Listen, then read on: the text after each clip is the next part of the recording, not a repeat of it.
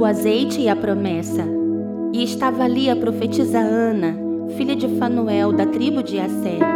Esta era já avançada em idade e não se afastava do templo, servindo a Deus em jejuns e orações, de noite e de dia.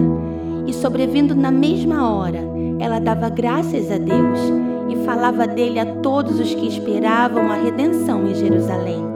Lucas 2, de 36 a 38.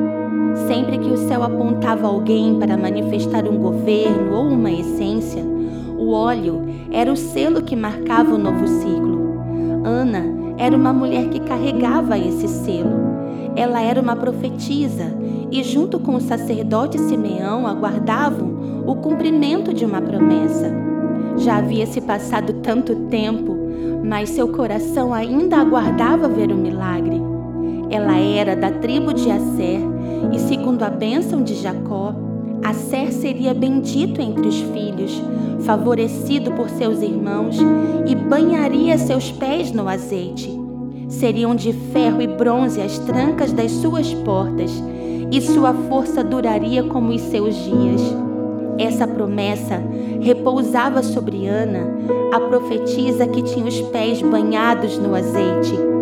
Quem tem seus fundamentos banhados no azeite tem equilíbrio e suas forças se renovam, contrariando sua idade.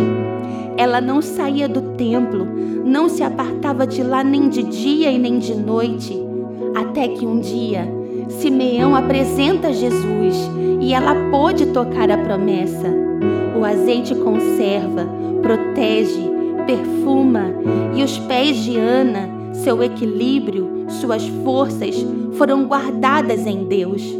Quem permanece na casa do Pai e tem seus pés banhados no azeite, tem sua estrutura preservada e consegue viver o milagre que seu coração espera. Banhe seus pés no azeite e sua fé permanecerá inabalável.